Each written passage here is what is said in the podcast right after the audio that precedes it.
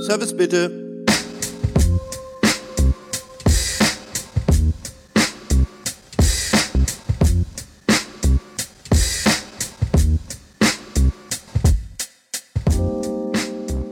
Long time no see, sagt man so schön. Liebe Leute, welcome back zu Service Bitte, dem Interview-Podcast rund um das Thema Service in der Gastronomie. Mein Name ist Patrick Nottebaum und nach einer sehr, sehr langen Sommerpause freue ich mich, nun endlich die nächste Episode euch präsentieren zu können. Und zwar spreche ich heute mit Miguel Calero. Miguel macht Judina, ein paar von euch kennen ihn bestimmt. Das ist eine Eventagentur, die für Endkonsumenten Events mit Köchen in Locations macht, die man so normalerweise nicht kaufen kann. Also eine Besonderheit.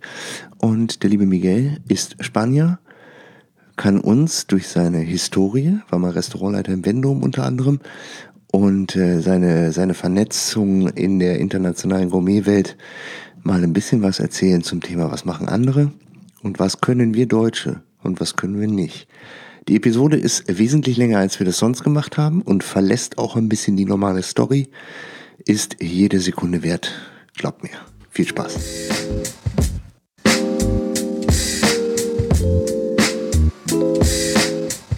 Yo, here we are. Miguel, schön, Jawohl. dass du da bist. Ja, schön, dass ich da sein darf. Im schönen Köln treffen wir uns hier gerade. Im Gott sei Dank ist es äh, sehr gut äh, von den äh, Konditionen hier, weil draußen ist die Hölle. Wir haben südländische Temperaturen und äh, da bin ich sehr froh, dass wir hier in einem schönen Design-Office sitzen, was wohltemperiert ist und hier in Ruhe mal über unsere Themen sprechen können. Ähm, unser Ding war, ja, oder ist, Service bitte, was können wir machen, was, was, was war, so, was, was ist das Ding Service? Und du bist sicherlich einer derjenigen in Deutschland, die, ja, schon so ein bisschen für das Ganze stehen und auch lange Jahre in der Spitzengastronomie irgendwie unterwegs warst, jetzt ein eigenes Ding machst und auch international gut vernetzt bist. Und deswegen freue ich mich sehr auf Auto- Austausch, was, ähm, ja, was wir vielleicht von anderen lernen können, was ähm, so ein bisschen Einstellungssache ist. Und ja, vielleicht holst du uns einfach mal ins Boot so, was, wie bist du an den Job gekommen? Ja, erstmal herzlichen Dank, äh, wie gesagt, dass ich äh, dabei sein darf und schön, dass du mich äh, hier in dem wunderschönen Köln besuchst. Wie bin ich in die Gastronomie gekommen? Das war eigentlich nicht geplant. Bin ja Spanier, also ich bin Sohn von Gastarbeitern. Mein Vater ist 69 nach Deutschland gekommen und meine Mutter 71. Und meine Eltern haben sich natürlich schon sehr, sehr stark gewünscht, dass ich einen handwerklichen Beruf mache und habe dann zuerst auch eine Ausbildung angefangen als, heute würde man glaube ich sagen, Energieanlagenelektroniker. Und äh, dann war es halt immer so, äh, dass ich mich halt ein bisschen hab treiben lassen. Mich haben Menschen immer ähm, interessiert und vor allen Dingen auch immer fasziniert. Und ich hatte einen Bekannten, äh, dessen Schwester eine Hotelfachausbildung damals gemacht hat und die ist jeden Tag wohl, so hat es mir zumindest mein Freund immer erklärt, mit glühenden Augen nach Hause gekommen. Und dann habe ich halt gesagt, okay, das äh, würde ich mir mal anhören, das würde mich mal interessieren. Die haben auch, wie auch heutzutage, gab es auch damals schon einen großen Bedarf an jungen Menschen. Ich habe mich einfach mal beworben, die haben mich genommen, dann bin ich kleben geblieben. Also das war jetzt keine große Karriereplanung äh, und so bin ich dann halt äh, im Service gelandet. Ja. Küche war nie ein Thema für dich? Nee, Küche war nie ein Thema, weil ich immer ein sehr kommunikativer Typ war und mir war immer sehr, sehr wichtig, auch äh, diese Vielfältigkeit, äh, dessen Dimension ich damals nicht äh, gekannt habe, aber diese Vielfältigkeit, äh, wo eine Tür aufgeht und jeden Tag hörst du Geschichten, jeden Tag lernst du neue Menschen kennen. Das ist ja wirklich als äh, junger Mensch, habe ich ja manchmal nächtelang nicht geschlafen, nicht weil ich mich über irgendwas geärgert habe, sondern weil äh, das war ja die, alles, was, das, was wir aus Filmen kennen, was man in 90 oder 120 Minuten Hollywood äh, mit Millionen in irgendeiner Art und Weise versuchen äh, auf die Leinwand zu bringen, sind ja Geschichten gewesen, die wir ja eigentlich als stehender Gastgeber jeden Tag von unseren sitzenden Gästen gehört haben. Und das hat mich natürlich umgehauen. Deswegen war für mich eigentlich immer klar, äh, am Gast oder am Menschen zu sein. Okay, cool. Was war das für ein Haus, wo du deine Ausbildung gemacht hast? Was war das für ein Level? Äh, Das war ein Vier-Sterne-Hotel. Das war damals ein Holiday Inn. Und die sind dann ein paar Mal verkauft worden, aber es war eigentlich kein relativ äh, hohes Niveau. Aber die Geschichten der Menschen äh, hat nichts mit äh, Level oder mhm. mit Bestandteilen zu tun, sondern das ist einfach, ist der Mensch interessant, ja oder nein. Und ähm, Reisende sind immer interessant und mhm. das, was wir natürlich immer in der Gastronomie haben, sind eigentlich oft immer Reisende. Das kann aber auch jetzt der Düsseldorfer sein, der nach Köln reist oder Zum umgekehrt. Beispiel? Also das muss jetzt nicht unbedingt der Amerikaner oder der Inder oder der äh, Asiate sein, sondern wir haben natürlich auch ähm, super interessante Menschen hier und Reisende, wie gesagt, äh, haben immer ein bisschen was zu erzählen. Und wir haben ja, oder ich habe ja das große, große Glück gehabt, da kann ich auch gar nicht so viel dafür, außer dass du vielleicht nachher ähm, die Leistung dann erzielt hast. Aber du hattest ja immer auch die Zeit mit den Menschen auch zu kommunizieren. Das bedeutet, ich komme ja eigentlich nicht aus dem klassischen Gastronomie, wo der Gast kommt, bestellt, isst, geht in 20 Minuten, sondern ich habe ja das große, große Glück gehabt, in zwei ähm, sensationellen Restaurants wie die Schwarzwaldstube und das Restaurant Vendôme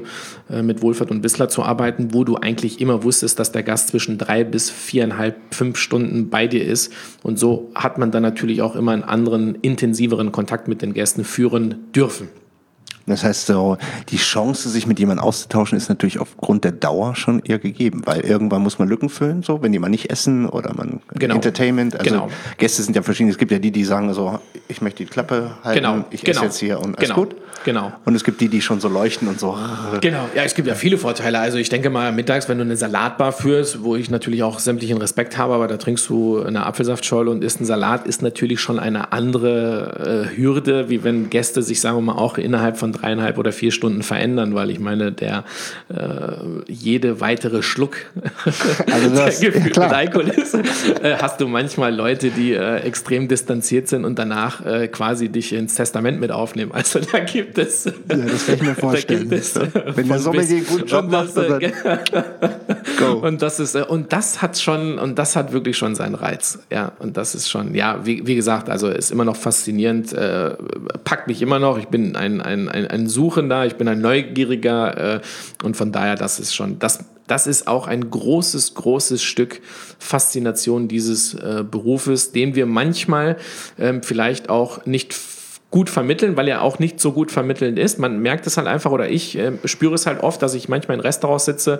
wo du halt unheimlich äh, motivierte äh, Mitarbeiter hast, aber sie arbeiten vielleicht ein bisschen mehr für sich und arbeiten imaginär im Kopf eine Checkliste ab, ob ich alle Punkte oder alle Dinge, die man mir jetzt vorgegeben hat, äh, Schlüssel habe ich gefragt, äh, ob alles recht ist äh, oder habe ich jetzt Besteck eingedeckt, kommt der nächste Gang, habe ich abgerufen, haben die schon den nächsten Wein. Also und da, das spürst du halt manchmal gerade bei jungen Leuten Leuten, denen natürlich eine gewisse Lebenserfahrung fehlt. Ja, da spürt man es vielleicht ein bisschen Klar. mehr.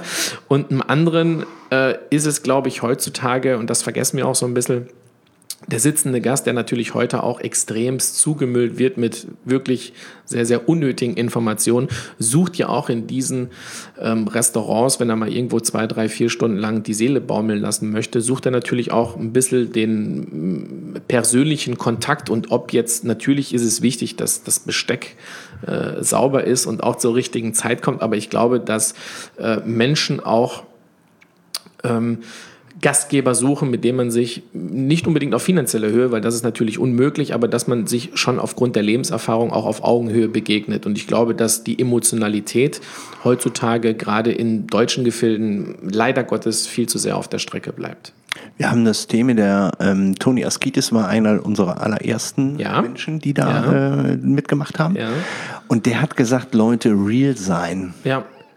Ähm, Sehe ich immer wieder. Also ich halte es für sinnvoll, ähm, dass ein, eine, ein Corporate oder Leading Hotel oder so, die haben ja so Standards, die du abtackern musst, die auch getestet werden, die auch auditiert werden und wenn du das nicht gemacht hast, dann ja, fehlt dir ein Punkt ja, in der klar, Bewertung. Klar.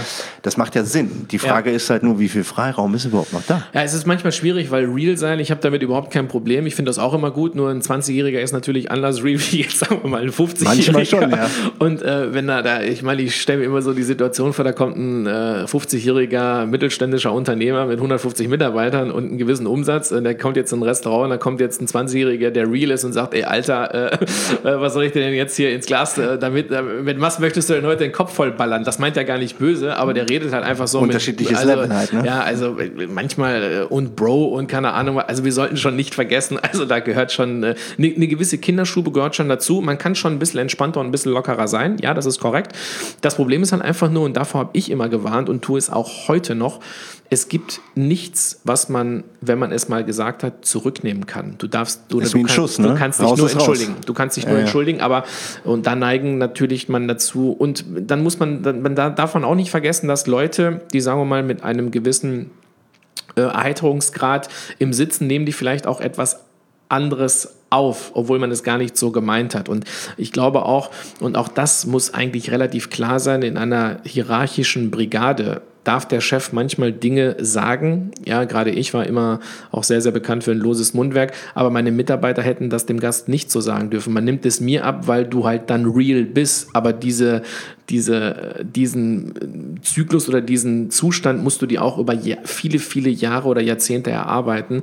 Und deswegen neige ich da immer dazu, also wenn ein 50-jähriger Maitre, ich sage jetzt mal immer mein geliebtes Tantris, da sagt natürlich irgendjemand was, der schon 35 Jahre im Laden ist, dann klingt das natürlich anders, wie wenn der 20-Jährige, der daneben steht und der hat das gehört und am nächsten Tag sagt er das mal einem anderen Gast. Ja, ja, schon klar. Und dann geht das nach hinten los. Also real sein, ja, finde ich okay. Ja, finde ich gut. Im Verbalen manchmal, weil die heutige jugendlichen Sprache vielleicht nicht ganz so äh, eins zu eins übereinstimmt mit, äh, sagen wir mal, den Gästen, die manchmal dort sitzen. Aber real sein ist äh, bestimmt auch, auch gut.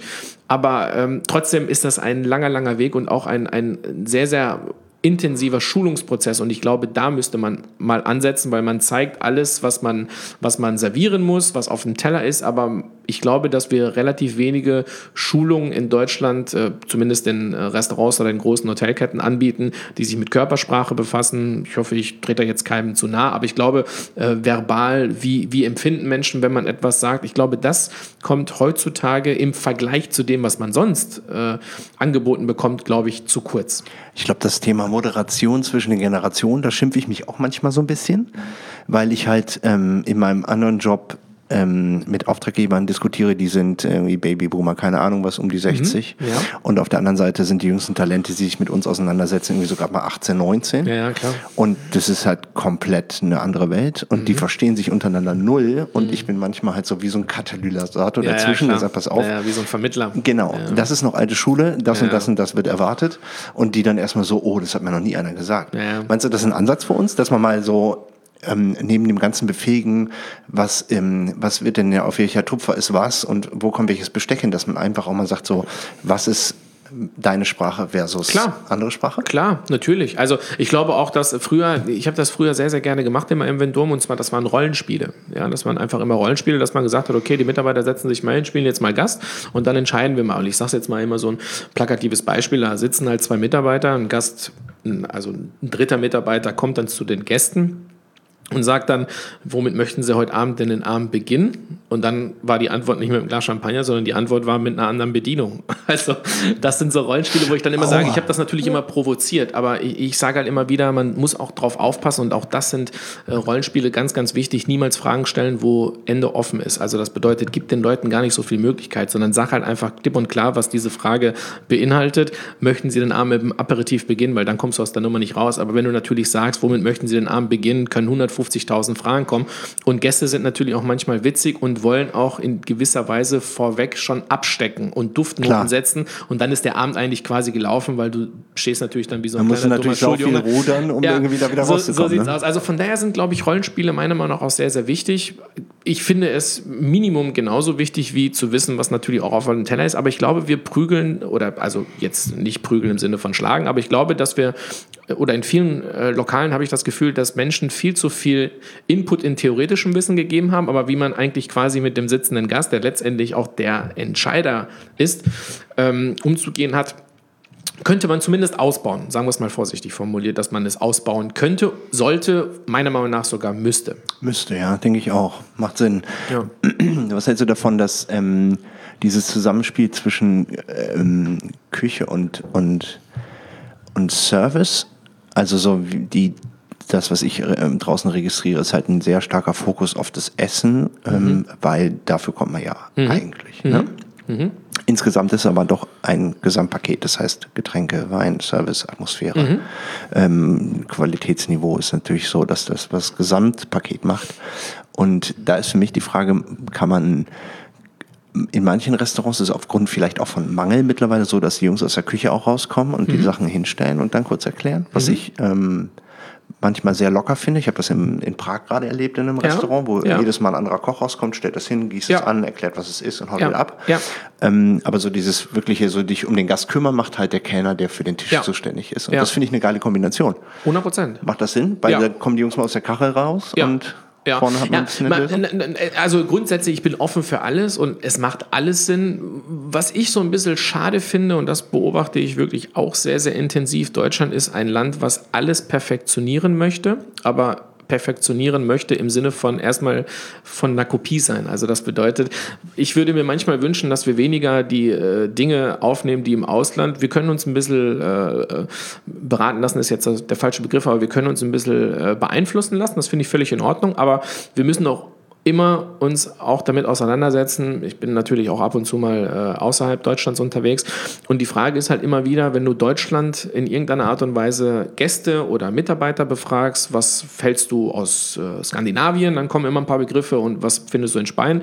Die Frage ist halt immer, wenn ich in Spanien bin und sage den Spaniern, was hältst du für Deutsch, das hat so mit unserer Art und Weise der Gastronomie 0,0 zu tun. Und da würde ich mir manchmal wünschen, dass wir nicht unbedingt nur Einflüsse aus dem Ausland nehmen und hier bis zur Unkenntlichkeit perfektionieren und auch natürlich logischerweise auch sehr, sehr erfolgreich damit sind, sondern ich würde mir auch, sagen wir mal, von der jüngeren Generation wünschen, dass sie sich auch mal ein bisschen die Zöpfe abschneiden lassen und zu sagen, eigentlich, was ist Deutsch und wo wollen wir eigentlich mal den nächsten Trend setzen? Weil, und, weil ich glaube, und davon bin ich auch fest von überzeugt, wir haben einfach eine unheimlich hohe Anzahl von so genialer Gastronomie. Die muss weder besternt sein, noch muss sie irgendwelche Kochmützen haben, äh, Punkte, Bestecke ja, oder keine Ahnung was, sondern wir haben halt einfach, wir haben, wir haben zwei Riesenvorteile.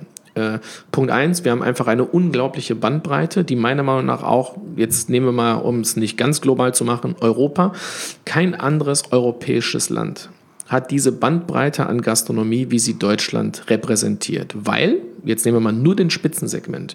Wir haben frankophile Küche auf absolutem Drei-Sterne-Niveau. Ja, dann kann ich dir, Klaus Erfurt kocht frankophil. Klar. Thorsten Michel in der Schwanzwildstudie kocht frankophil.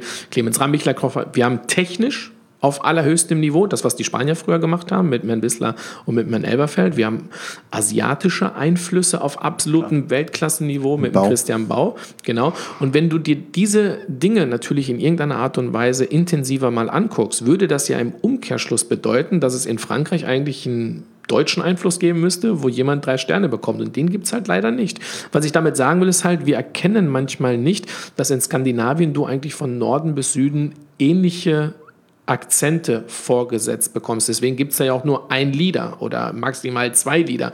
In Spanien war es halt natürlich so, dass die Küchen immer sehr, sehr ähnlich waren, denn die waren extremst technisch geprägt, natürlich gepaart mit guten Produkten, aber das waren immer Produkte, die sie im Umkreis hatten. Aber wenn man sich natürlich diese Dinge mal anguckt, ja, und etwas auch intensiver das Auge drauf wirft, verkennen wir eigentlich, wie toll und wie grandios unser Land eigentlich gastronomisch aufgestellt ist und dass wir das dann im Umkehrschluss auf der anderen Seite nicht schaffen, das weltweit zu verkaufen, um auch eine gewisse internationale äh, Landschaft zu uns zu bekommen, die uns natürlich in allen Bereichen helfen würde. Ja, die würde, es würde helfen, dass sich jüngere Menschen mehr mit der Gastronomie beschäftigen, sodass wir auch wieder weitere Arbeitsplätze schaffen könnten. Wir würden internationale Leute dazu bewegen, mal auch einen anderen Fokus auch auf die deutsche Gastronomie zu werden. Also es wäre eine Win-Win-Win-Win-Win-Situation. Wir sind aber im Moment noch in so einer Phase, wo wir mehr auf uns selber schauen, ja, und auf eine vielleicht Auszeichnung, die ich am anderes am Ende des Jahres bekomme, anstatt den Konsens mal, mal mit 100, 200, 300, 500 äh, Menschen aus der Gastronomie, vielleicht auch mit sehr, sehr starken Partnern, ähm, äh, mit am Tisch zu setzen, die vielleicht aus anderen Branchen kommen, ja, weil wir sind ja nicht nur in der Gastronomie sehr, sehr gut, sondern wir sind ja auch in vielen anderen Dingen weltweit Marktführer. Und das würde schon eine sensationelle Symbiose ergeben. Ich muss fairerweise dazu sagen äh, und den Hut vorziehen, die, die das wirklich seit einigen Jahren, vielleicht Jahrzehnten sehr, sehr gut machen, sind unsere Winzer. Ja, weil wenn man sich überlegt, wo unsere Winzer weltweit mittlerweile auch äh, aufgestellt sind, ob sie selber darauf gekommen sind, ob Zwischenhändler darauf gekommen sind, ob andere Leute darauf gekommen sind, das interessiert am Ende des Tages letztendlich nicht, sondern es, es geht um ein Ziel. Ja, heutzutage in Skandinavien interessiert jetzt keinen Menschen, äh, wer da jetzt irgendwo mal vor 10, 15 Jahren die Marketingtrommel ausgepackt hat. Aber wir, wir, wir neigen auch immer so ein bisschen darauf, nach links und nach rechts zu schauen und äh, zu warten, dass man uns mal findet. Und wir, wir bieten zu wenig an. Ja, damit man uns erstmal nicht mal findet, sondern wir sagen, äh, wo du als nächstes hingehen musst. Und das ist immer so ein bisschen die Schwierigkeit und die Hemmung, die wir auch ein bisschen haben. Was ist denn typisch deutsch? Also ich meine, ich gebe dir da recht mit dem, was du gesagt hast, dass wenn du ähm, viel im Ausland unterwegs bist, dann findest du in Spanien typisch spanische Küche, du findest halt in Frankreich frankophil und so weiter und so fort. Braucht man nicht und, und Italien ist halt sehr mhm. italienisch auf spitzem Niveau. Mhm. Wenn du aber das alles in einem Potpourri finden möchtest, mhm.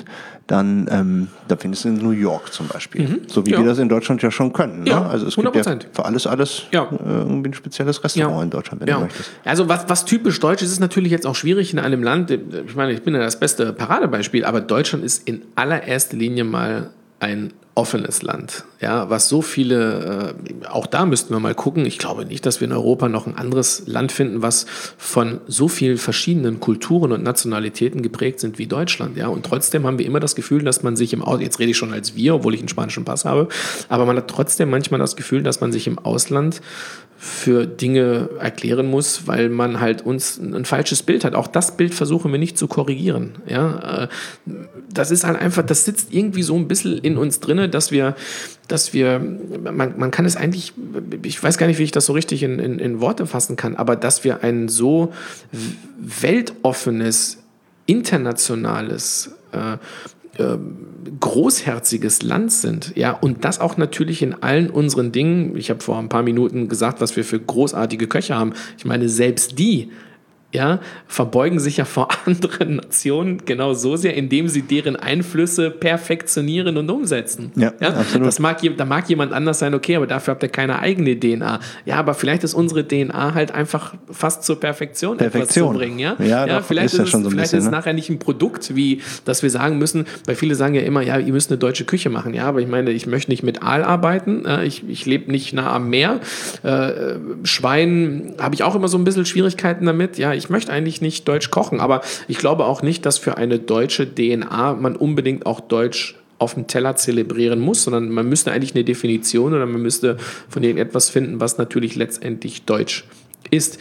Aber ähm, ja, Perfektion gehört bestimmt auch ein bisschen dazu. Ist so ein bisschen so, wenn wir ähm, das ähm, gibt ja, hat sie eben schon gesagt, es gibt ja genug Branchen, wo wir Weltmarktführer sind. In manchen weiß man das gar nicht. Nö. So, ähm, Dusch, äh, vor, äh, Duschvorhanghersteller bei mir. Ja, Zement, Zement oder was weiß ich. Ja, ja, da gibt's. Äh, ja, ja. So, wo du denkst, okay, was macht diese Projekte? Ja, wir machen hier Mandarin Oriental, tralala. Genau. Hast du nicht gesehen? Genau. Und denkst dir so, pff, wo ja. kommt das her? Irgendwie aus dem Kopf. Ähm, macht es Sinn, manchmal vielleicht auch in der Küche zu sagen, so, ähm, lass uns das ein bisschen wie Auto Automotive machen? Also, wenn du international guckst, so Bimmer, Mercedes kennt jeder Mensch auf Klar. diesem Planeten. Klar. Und da wissen die halt, was sie bekommen. Das ist nämlich ein absolut tolles Produkt. Klar. Präzision, auch Style, klar. Ja, klar. Also, also nochmal, es gibt bestimmt nicht den Grund und es gibt nicht die Lösung. Das, das, das, das gibt es einfach nicht. Ja. Das, das, ist, das, das, das, das äh, verlange ich auch einfach nicht. Aber ähm, man muss schon relativ ganz klar sagen, äh, so leid es mir tut, und ich habe lange äh, das Spiel natürlich mitgemacht, eines der größten Probleme mit größtmöglichem Respekt, ich möchte jetzt keinem zu nahe treten, aber eines unserer größten Probleme, was wir in Deutschland haben, ist, dass viele Leute im absolut obersten Segment in erster Linie angestellt sind.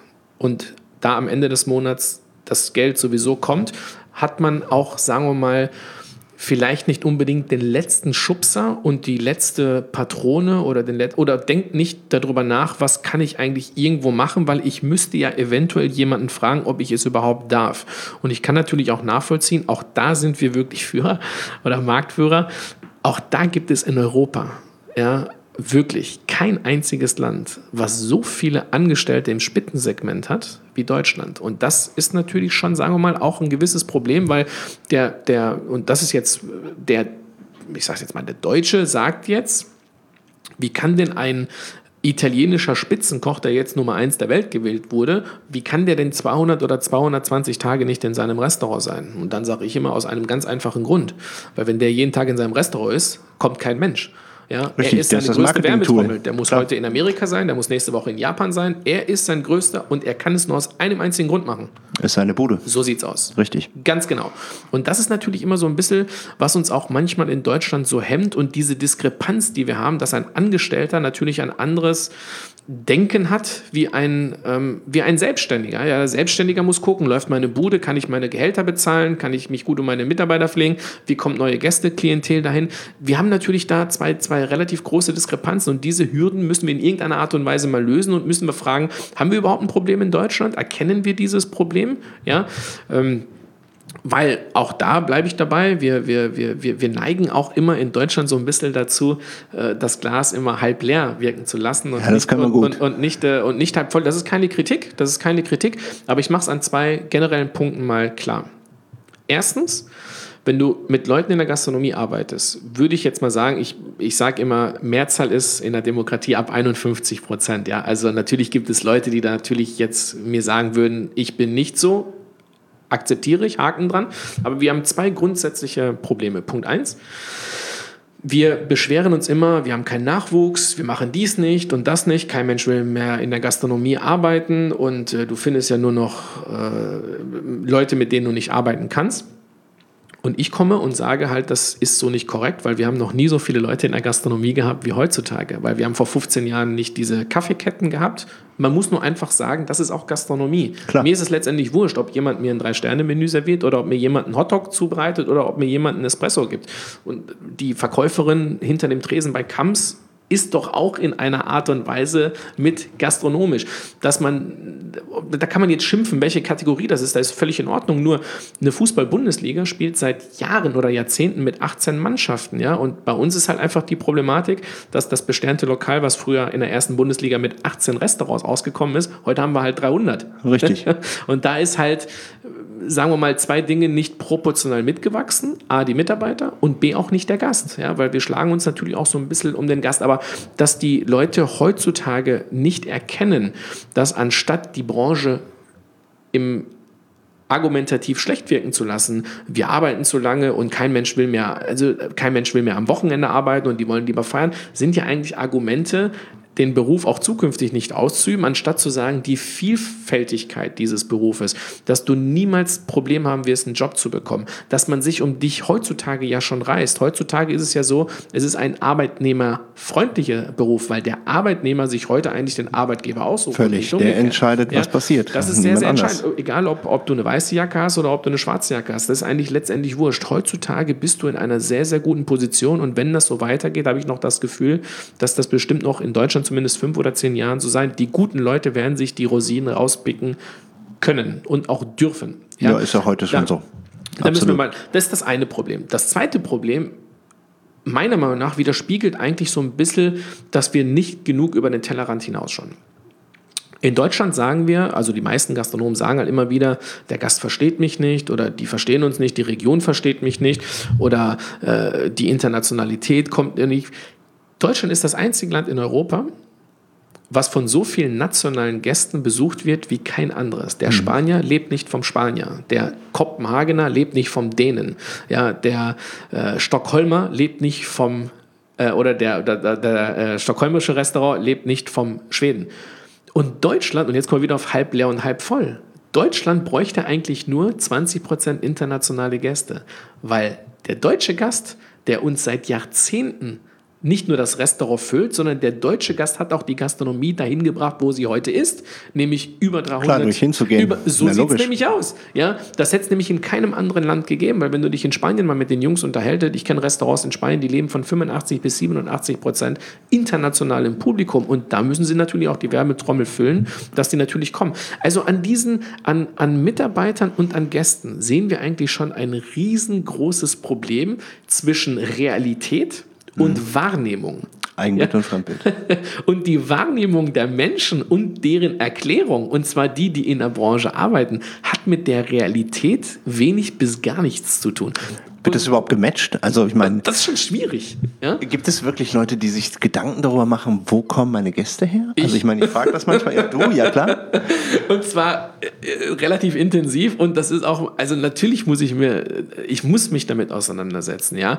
Ob, ob, ob das überall flächendeckend so ist, das weiß ich nicht, das müsste man mal, das müsste man mal äh, irgendwo äh, erklären. Aber ich bin überzeugt davon. Ich bin hundertprozentig überzeugt davon, dass doch in, nehme man nur die Spitzengastronomie in Deutschland, damit will ich den Zweier und den Einer nicht äh, irgendwie abwerten, aber nehme man nur die 10 Dreier, die wir im Moment aktuell haben. Wenn du dich mit denen unterhalten würdest, bin ich überzeugt davon, dann würde eine extrem hohe Flut an Namen kommen, weil die Gäste in alle 10 Restaurants, sagen wir mal, frequent, tra- also dass die Leute öfter dahin gehen. Und wenn du, jetzt geh mal in andere Länder, geh mal in Spanien und unterhalte dich mal mit den fünf Spaniern. Sag mal, wie viele Gäste kennt ihr eigentlich untereinander? Also da kommen nicht so viele hin. Also der Deutsche ist treu, konstant, unterstützt dich in allen Phasen deines Lebens. Also das ist jetzt nicht so, dass du sagst, jetzt nehmen wir mal das Beispiel, wo ich war. Herr Bissler hat natürlich bestimmte Phasen gehabt der, der Entwicklung. Die waren manchmal für den Gast interessanter und manchmal weniger interessant. Aber die Leute sind häng- hängen geblieben. Trotzdem gekommen. Genau. In New York ist es halt einfach so, du gehst ja hin, weil du in New York mal bist. Du gehst ja nicht hin oder pilgerst ja nicht irgendwo hin, weil, weil du jetzt einfach mal da bist, weil es gibt ja auch eine Menge Restaurants, sagen wir mal, in Europa oder auch außerhalb von Europa, die wirklich am, im Niemandsland sind. In Deutschland wird hingepegelt und zwar pilgert natürlich der Hamburger oder der Berliner oder der Lübecker oder der Magdeburger. Natürlich pilgert der heutzutage immer noch in den Schwarzwald. Machen andere Länder nicht so. Da würde derjenige, der in der Nähe von Sevilla ist, der würde jetzt nicht unbedingt 600, 700, 800 Kilometer nach San Sebastian fahren, um sich irgendwo ein Restaurant. Also, was ich damit sagen will, ist halt, A, sollte man da auch das öffentlicher machen. Ja, das müsste man auch sagen, dass wir tolle Gäste in Deutschland haben, dass sie uns auch dahin gebracht haben, wo wir sind, dass wir, dass wir stolz darauf auf sein können. Aber das heißt nicht, dass wir zufrieden sind, sondern wir brauchen einfach noch ein bisschen mehr Unterstützung, wir brauchen auch noch ein bisschen mehr Hilfe. Und vor allen Dingen, was können wir alle äh, dafür tun, damit wir auch irgendwo international mal ein bisschen mehr auf dem, auf, auf, auf dem Globus äh, wahrgenommen werden? Weil ich Wir, glaube, haben, wir haben Benefits. Ich habe mich äh, lustigerweise vor drei Wochen mit jemandem unterhalten. Ähm, da ging es drum, natürlich so, wo kriegen wir Talente her? Und dann war die Frage so, ja, ähm, äh, manche Talente wollen ja auch international sich entwickeln. Und Ja. dann war die Frage so, ja, wie wie kann ich die nach New York zum Arbeiten bekommen? Da kam die Gegenfrage, ähm, wie kriegen wir denn die Leute von New York nach Deutschland? Und ich so, Klar. hä? Und dann sagt sie, du, die Zahlen zwar höher da, aber du hast das Thema Insurance, also Versicherung, Klar. Lebensstandard. Klar. Ähm, Urlaubstage Klar. ist ein Riesenthema, weil die Klar. haben ja irgendwie acht bis zehn Tage und das war's. Und das war's, ja. Ähm, und wenn die hier hinholen, ver ver dann verzichten die auf 30 Prozent ihres Gehalts, weil die diese Benefits haben, Ja. die uns selber gar nicht bewusst sind. Ja. Die sind ja mega Standard. Also Ja. selbst die, ich habe nur 24, 25, 26 Tage Urlaub, was auch immer, Ja. sind aber immer noch 15 Tage mehr als der Rest der Welt so hat. Das stimmt. Ja, das stimmt. Ja, also wir haben, wir, also da, da muss man auch relativ klar sagen. Und Deutschland, da haben wir aber leider Gottes eine Wettbewerbsverzerrung. Ja. Wenn wir gerade, jetzt bleiben wir mal auch wieder in Europa oder in der EU, wir haben eine Wettbewerbsverzerrung, weil man es erlaubt, anderen Ländern außerhalb von Deutschland Mitarbeiter einzustellen unter dem sogenannten Pseudonym des Praktikanten, ja, und wo man vielleicht ein bisschen Kosten und Logis stellt. Und in Deutschland haben wir so ein bisschen die Problematik, dass wir Mindestlohn zahlen müssen. Ob du Praktikant bist oder nicht, ist letztendlich egal. Ist Du egal. kannst dich schimpfen. Und da findet schon eine gewisse Wettbewerbsverzerrung statt, weil andere Länder sich natürlich dann 20 oder 30 internationale Leute, sagen wir mal, so äh, zunutze machen können, dass die gewisse Arbeiten machen, die in Deutschland einfach durch menschliche äh, Zahlung pro Stunde halt einfach nachher nicht. genau, es rechnet Genau. sich halt einfach nachher monetär nicht. Ja, also da haben wir, da haben wir leider Gottes eine, eine, eine Wettbewerbsverzerrung. Aber natürlich ist es halt einfach so, dadurch, dass wir ja international kulinarisch nicht wahrgenommen werden, kommen auch nicht junge Leute da drauf auf die Idee zu sagen, ich gehe jetzt mal irgendwo nach, nach Deutschland arbeiten. Für mich immer ein bestes Beispiel. Frankfurt am Main ist meiner Meinung nach, müsste man vielleicht mal äh, recherchieren, eines der dritt, viert, fünf größten Flughäfen auf diesem Planeten, von dem Umschlag her. Amerika landet dort, Indien landet dort, Asien landet dort. Was machen die Leute? Die setzen sich in Zug und gehen in Paris drei Sterne essen. Ja, weil, Crazy shit, weil, oder? weil, weil viele Leute, die da das machen, Deutschland überhaupt nicht auf dem Schirm haben, obwohl sie da landen. Und für den Asiaten oder für den Amerikaner ist eine Strecke von Frankfurt-Bensberg oder von, von Frankfurt nach Hamburg ein Witz. Das, Klar, ist eine andere Dimension das, gewöhnt. Das ne? sind Pipi-Beträge. Und Klar. jetzt muss man sich mal wirklich vorstellen, stellt euch mal Deutschland als kulinarische Landkarte vor. Da kannst du, egal wo du landest, drei Wochen Urlaub machen und isst jeden Mittag und jeden Abend in einem anderen tollen Lokal. Das muss man, das müssen mal andere Länder äh, vormachen. Richtig. Nur wir müssen es halt in irgendeiner Art und Weise verkaufen.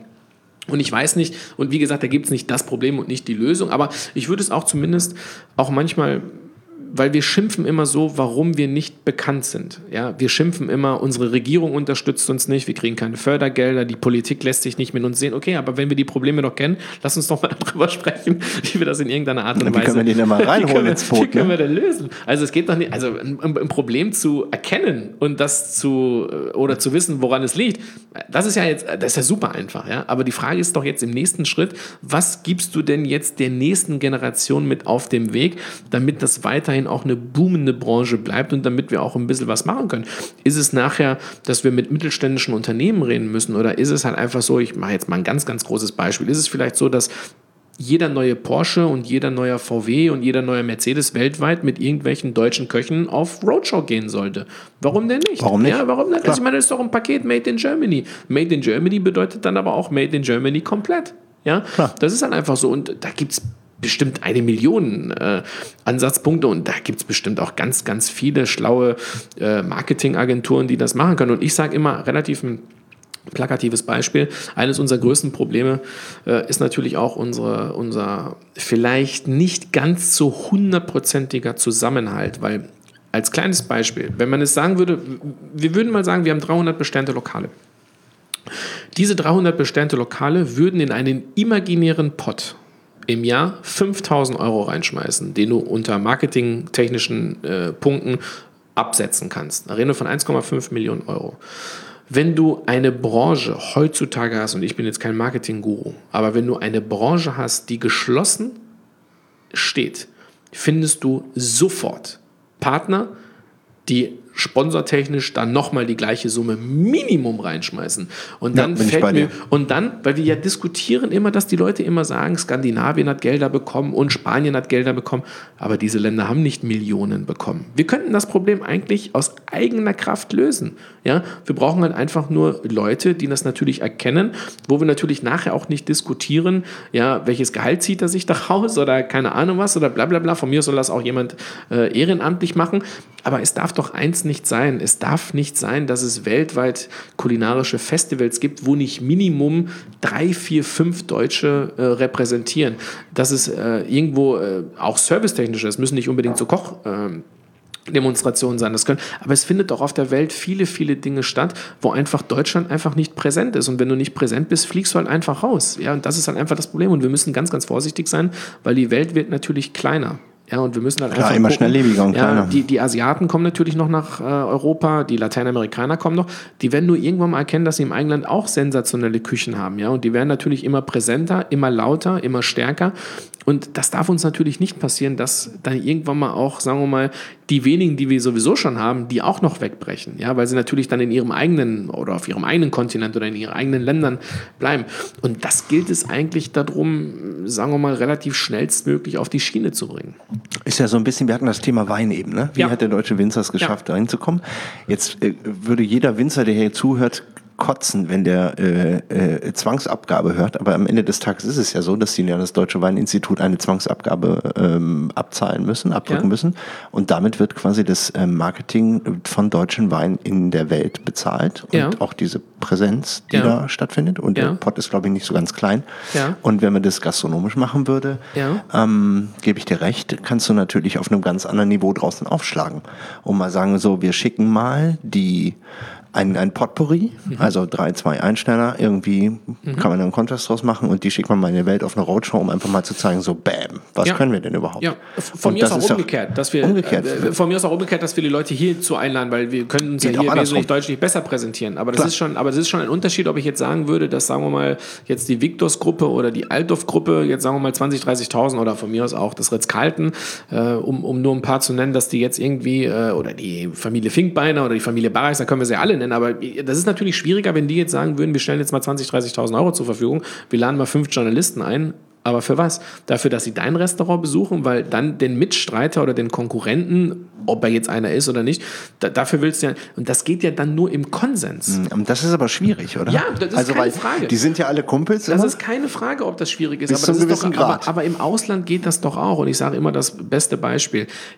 Die, die Probleme, die wir haben, Neid, äh, äh, der kriegt mehr und der kriegt weniger und er hat mit, das haben doch andere Länder auch. Sie haben nur eins begriffen. Sobald eine Kamera angeht, nehmen sie sich alle in den Arm. Und das vermisse ich so ein Richtig. bisschen. Und das vermisse ich so Ja. ein bisschen, weil da geht es dann ums Große und Ganze. Da geht es halt darum, wo willst du halt eigentlich hin? Wenn es uns gut geht, habe ich überhaupt kein Problem damit. Aber dann möchte ich auch nicht jeden Tag unsere tagtäglichen Probleme hören. Weil Mhm. dann ist doch alles in Ordnung. Also ich meine, also wenn doch alles perfekt ist und wenn doch alles super ist und wir die nächsten 30 Jahre noch boomen werden, habe ich doch überhaupt kein Problem damit. Ich finde es halt einfach nur schade, dass im stillen Kämmerlein unter vier Augen von zehn Problemen neun eigentlich quasi von jedem ähnlich oder gleich sogar besprochen Eins zu werden. eins. Aber wenn wir natürlich dann in einer großen Gruppe irgendwo mal sitzen, dann haben wir relativ wenig, sagen wir mal, ja, haben wir wenige Punkte, wo wir dann sagen, okay, das gehen wir jetzt halt in irgendeiner Art und Weise an. Und das glaube ich schon, ähm, das, das hoffe ich auch, dass die neue Generation, ich habe nichts gegen die alte Generation, um Gottes Willen, aber die, dass die neue Generation da auch ein bisschen einheitlicher und auch fester und auch, sagen wir mal, zielstrebiger die Probleme auch angehen und auch sagen wir mal, heutzutage in der Kommunikationswelle, äh, jeder versucht natürlich oder jeder meint ja immer ein großer äh, äh, Social Media Experte zu sein, aber ich meine, Social Media wäre halt gut, wenn wir das in irgendeiner Art und Weise, und dann geht es auch um alles, es geht auch um Journalisten mal ins, mit ins Boot zu holen, ja, weil auch das muss kritisiert werden. Wir haben einfach auch in Deutschland zu wenige Journalisten, die einfach weltweit ein Standing haben. Ja, das, Richtig. ich meine, da geht es ja nicht nur darum, dass wir nicht köchen und also dass wir nicht kochen können und dass wir nicht servieren können, das ist ja schizophren. Ja, da sind wir, da sind wir so gut aufgestellt und ich bleibe nochmal dabei. Wir sind auch viel zu wenig stolz auf das, was wir haben. Ja, wir machen uns auch viel zu klein und immer dieses bucklige. Wir müssen nicht bucklig sein. Ja, Brust wir, raus. Wir, wir müssen, genau. Ja. Genau, wir müssen nicht bucklig sein, wir müssen groß raus sein. Und wir müssen einfach nur definieren, wo wir dann stehen wollen. Und das geht meiner Meinung nach immer einfacher im Zusammen, wie jetzt wie, wie wenn jetzt jeder für sich so ein bisschen sein eigenes äh, Süppchen äh, kochen möchte und Zwangsabgabe hin oder her. Ich meine, da muss man auch mal fairerweise dazu sagen, ich rede ja nur von, von mir aus muss 5000 Euro gar nicht stimmen. Aber wenn ich manchmal sehe, da geben heutzutage noch Unternehmen zigtausende Euro aus, um irgendwelche Kalender zu verschicken an Gäste, die kriegen 30 Kalender, die landen in der Tonne. Ich meine, die 30, 40.000 Euro hätte sie sparen können. Und ich geht mir nicht um Sparen, ne? sondern da geht es einfach nur um die 5. Ja. ja von mir aus sind es nachher 1000 oder mach es prozentual. Es geht einfach nur darum, dass ich finde, dass jeder, der seinen Beitrag dazu leisten möchte, es auch in irgendeiner Art und Weise fühlen sollte. Ja, und es geht nicht. Ja, dann äh, ein Stückchen Verantwortung auch. Genau. Ne? Genau. Und das auch nicht nur mit, äh, ich möchte nicht nur, dass die Internationalen kommen, sondern du hast auch ein paar Pflichten, was wir machen müssten, damit sie auch zu uns kommen. Da geht es einfach, also nochmal, da gibt es bestimmt äh, auch andere äh, Lösungsmodalitäten. Aber wir müssen sie ansprechen, wir müssen sie erkennen und wir müssen an einem Strang ziehen. Und das ist, glaube ich, ein, Das sind ziemlich Herausforderungen. ein in sehr, sehr langer ne? Weg. Ein langer Weg. Ein sehr, noch, sehr genau. langer Weg, ja. Wenn du, ähm, du hast eben gesagt, äh, Thema Service, Thema Schulung, Rollenspiele und so, was du so gemacht hast. Ähm, du kommst natürlich auch viel international rum. Wo ist denn der Unterschied? Also du sagst so, wir Deutsch müssen uns nicht verstecken, was Küchentechnik und, Mhm. und Geschmack und Perfektion angeht. Wie sieht das im Service aus? Ja, meiner Meinung nach auch, auch, auch ähm, gleich. Also man muss auch, man muss auch dazu sagen, uns fehlt manchmal so ein bisschen diese Leichtigkeit, diese, diese, ja, oder ich versuche mal ein ganz plakatives Beispiel. Das fängt schon mit nonverbalen Qualität an. Eine nonverbale Qualität ist für mich, in Deutschland musst du in den Restaurants die Mitarbeiter nicht sagen, komm mit einer sauberen Jacke, hab deine Schuhe geputzt. Im Ausland finden wir das immer witzig, wenn auf dem Sakko des Mitarbeiters die komplette Speisekarte abzulesen ist. Ach so, ja. Ist das ein also, Standard? Also da, ja, ich sage nicht Standard, aber ich übertreibe natürlich jetzt bildlich, aber ich will einfach nur damit sagen, die sind einfach dreckiger, die sind einfach. Und dann entschuldigen wir es halt immer. Ja, der hat ja noch nie was gesehen, der ist ja seit 30 Jahren, der kommt ja hier aus dem Dorf. Ja, das ist für uns dann authentisch. Ja, wir finden ja auch sowieso im Ausland immer etwas. Äh, oder wir sind milder in unseren Urteilen im Ausland, wie jetzt sagen wir mal bei uns im Inland. Absolut, die hier- hier- Toleranzgrenze ist ja, viel ja, höher. Genau. Ja. Ja. hier gibt es manchmal Situationen, da sitze ich im Restaurant und äh, wenn Leute kommen, von den Leuten, die innerhalb der nächsten 30 oder 60 Minuten kommen, setzen sich neun nicht an ihren zugewiesenen Tisch, neun von zehn, wohlgemerkt, weil sie dir von vornherein das Gefühl geben wollen, ich bestimme eigentlich quasi, wo ich dann sitze und wo ich dann nicht sitze, ja. Und wir machen das natürlich, das Spiel dann in irgendeiner Art und Weise auch immer, weil wir natürlich auch sehr, sehr Gastgeber, sehr, sehr gastfreundlich sind äh, mit, aber man merkt das halt auch schon, dass wir hier sowohl, aber auch das will ich gar nicht in keinster Weise negativ, sondern es ist auch ein positiv, dass der deutsche Gast innerhalb Deutschlands so kritisch ist, hat uns auch genau dahin gebracht, wo wir heute stehen. Schärft natürlich ein bisschen. Ne? Punkt. Punkt. Das hat uns, ja, das hätte uns mit, sagen wir mal, mit anderen Kulturen nicht dahin gebracht. Ja, das muss man auch mal in, das heißt nicht, dass man alles immer cool finden muss und auch gut finden muss. Manchmal geht es ja auch so ein bisschen auf den Keks, die, was mir so heute so ein bisschen, und auch das, das wird auch ein Problem der Zukunft sein, aber nicht nur in Deutschland, sondern flächendeckend überall.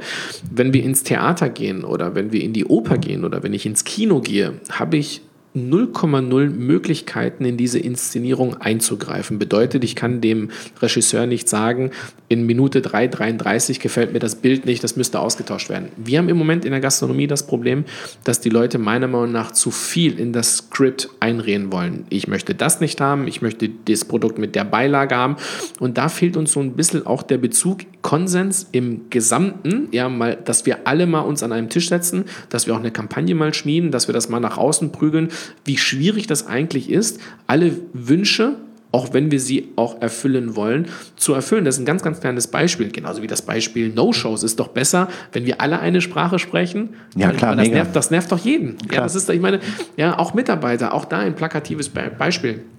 Ich habe mal vor zwei oder drei Jahren schon gesagt, bestimmt ist das gesetzlich nicht machbar, aber ich habe mal gesagt, was ist denn, habt ihr euch mal, wenn ihr euch mit jungen Menschen im Service unterhaltet, nehmen wir mal die Service-Mitarbeiter, wenn ihr euch mit jungen Menschen im Service unterhaltet, was sagen die euch denn? Ja, monotone Arbeit, Oft ist es gar nicht die Stunden, weil man muss auch mal fairerweise dazu sagen, da sind wir ja mittlerweile im Schlaraffenland in Deutschland. Du hast ja mittlerweile nur noch fünf Services am Abend. Also das ist ja, ich meine, ja, ich komme komm schon aus einer anderen Zeit. Ja, also das, ist, das, muss man schon ein bisschen, ein bisschen. Aber die Leute sagen monoton, ich habe das Gefühl, ich lerne nichts mehr. Aber, und jetzt kommen wir wieder auf dieses Beispiel.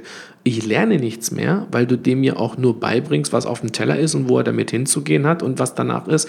Und wenn wir jetzt natürlich die Sinne schärfen würden, im Sinne von, wir machen jetzt mal Menschlichkeit. Das Thema ist Menschlichkeit, ja, oder das Thema ist, äh, äh, wie, wie, wie spreche ich mit, miteinander, ja. Es muss ja nicht immer nur der Restaurantleiter oder der Küchenchef sprechen. Man könnte sich ja auch mal irgendwie jemand, von mir aus auch ein Gebärdendolmetscher, weil manchmal ist es ja so, dass hinter den Kulissen man ja auch Mitarbeiter hat, die mit Händen und Fingern in irgendeiner Art und Weise miteinander kommunizieren. Aber da würde ich mir manchmal wünschen, dass man sie, sagen wir mal, etwas stärker integriert, auch ein bisschen mehr über den Tellerrand hinaus äh, äh, äh, etwas zeigt. Und was ich, und das ist die, der Ursprungsgedanke ist, wie gesagt, wahrscheinlich ist es nicht technisch machbar, aber ich habe ich hab auch manchmal so gesagt, Städte wie Köln, Düsseldorf, München, Hamburg, wo eine große Flut von Restaurants ist, wäre mal ein interessantes Projekt zu sagen, zehn Restaurants setzen sich mal zusammen, die brauchen alle ein oder zwei Mitarbeiter, das macht summa summarum 20, aber sie stellen 30 ein. Sie bezahlen 30 Mitarbeiter, aber sie machen einen Turnus, dass man sagt, okay, wir hören ja immer, dass nach drei oder vier Monaten die Luft raus ist. Wir machen einfach einen Plan und wir lassen sie einfach wie beim Tischtennis im rotieren. Rundlauf, wir mhm. lassen sie rotieren, damit das überhaupt nicht kommt. Und wir haben nachher vielleicht, ob das stimmt oder nicht, weiß ich nicht, aber vielleicht haben wir einen zufriedenen Mitarbeiter, weil es gibt doch, und das muss man doch mal ehrlich sein, wenn du manchmal heute 20, 25-jährige junge Menschen siehst und da ist ein Problem, egal welcher Natur, und das Problem wird zwar gelöst, aber es bleibt dann einfach psychologisch drin und dann fängst du an, dich mit etwas anderem auseinanderzusetzen. Wenn du aber weißt, das gleiche Problem ist gelöst, aber du weißt, in acht Wochen wechselst du wieder das Restaurant. Das wäre ein so positiver Fund, ja, weil du dann ganz genau weißt, es gibt nichts Wichtigeres und es gibt nichts, was dich mehr pusht, wenn du weißt, es ist irgendwo mal zeitlich ein Ende. Sonst würde es keinen kein Mitarbeiter auf dem Schiff geben. Die wissen ganz genau, vier Monate muss ich durchkloppen. Aber danach ist Schicht für mich. Ja, und so ist es vielleicht auch im kleinen psychologischen so, dass man sagt, okay, hier habe ich vielleicht, das und das nervt mich mal, aber ich muss ja gar nicht kündigen, weil ich erlebe jetzt, sagen wir mal. Also ich gebe dir da recht, ich habe das auch mal durchgespielt und wir kennen auch eine. Ähm eine Restaurantgruppe, wo mehrere Restaurants zugehören, die auch ein Rotationssystem gemacht haben. Mhm. Das ist am Anfang natürlich sehr gut angekommen, war auch ein super Argument nach außen in der Argumentation zu den Talenten. Ja, klar, gesagt habe, du klar. kannst mal um den Küchenstil, ja, du kannst mal das machen, ja. dann das machen. Ähm, am Ende des Tages hat sich das aber herausgestellt, dass ähm, ein wesentlicher Faktor da nicht mehr gegeben war, nämlich das Wir-Gefühl.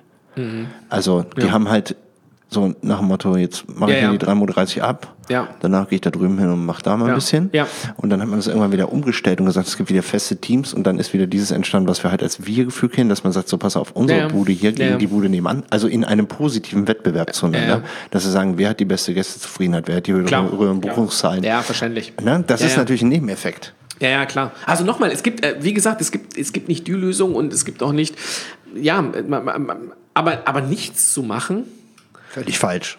Also, also das, also, das, weiß ich jetzt auch nicht. Also, das ist ich meine, ich meine, wir reden noch darum, der Nachwuchs, wir haben Schwierigkeiten im Nachwuchs. Also, ist doch, also das würden doch, also von 100 würden das 99 sagen. Ja? Wir haben nicht die größtmögliche Auslastung, nicht jeder Stuhl ist in jedem Restaurant jeden Tag belegt. Sagen wir es mal so vorsichtig. Mhm. Ja? Formulieren wir es mal so. Also, wir haben doch schon ein paar Probleme und jetzt geht es halt darum, wie können wir die zusammen, oder, oder hat, haben wir überhaupt einen Grund, das zusammen in irgendeiner Art und Weise zu lösen? Ja, genauso, ich bleibe nochmal dabei, effektives Beispiel, No-Show. Shows. Also ich meine, kein Mensch kann mir doch erzählen, dass er gerne am Samstagabend eine Reservierung hat und der Tisch kommt nicht. Dann regen sich zwar alle auf, ich mache jetzt 100 Euro, ich mache 200 Euro, ich mache 50 Euro. Wie wäre es denn mal, wenn wir flächendeckend für unsere Branche stellen würden, weil weil, weil Herz oder Europcar oder Sixt, das sind auch Konkurrenten. Aber die haben doch alle das gleiche System. Du buchst, jede, du zahlst. Jede Airline, du, du buchst, du, du zahlst. Ja, wie gut würde denn Sixt dastehen, wenn die sagen würden, hört mir mal zu, bei mir müsst ihr nicht sofort bezahlen, sondern ihr bezahlt erstmal danach ob ihr das Wagen nochmal. Kein Mensch wird bei einer anderen Autovermietung buchen. Es wird einen Grund geben, warum sie es nicht machen. Klar, oder ja, Airline. Sind, Beste Beispiel ist ja, Airline. Also die, Willst du mitfliegen? Die, also ob die jetzt miteinander sprechen oder so, lasse ich jetzt mal dahingestellt. Aber, Kartell, nächste, Kartell. aber, aber so sieht's aus.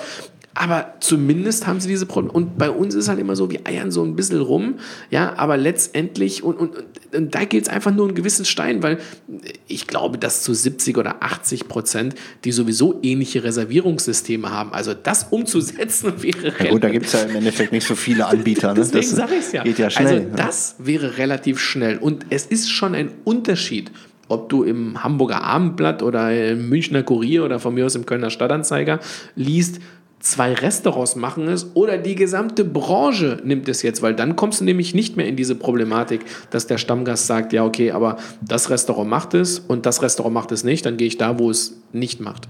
Ja, vor allen Dingen ist vielleicht diese Attitude, die sich manche Gäste offen halten, einfach so, so äh, wir sind verabredet äh, zu sechs. Ähm, wir buchen mal in fünf Restaurants Klar. mal einen Sechsertisch und dann gucken wir am Ende des Tages, ob wir überhaupt gehen oder ob, äh, um welche, auf was wir da Bock haben.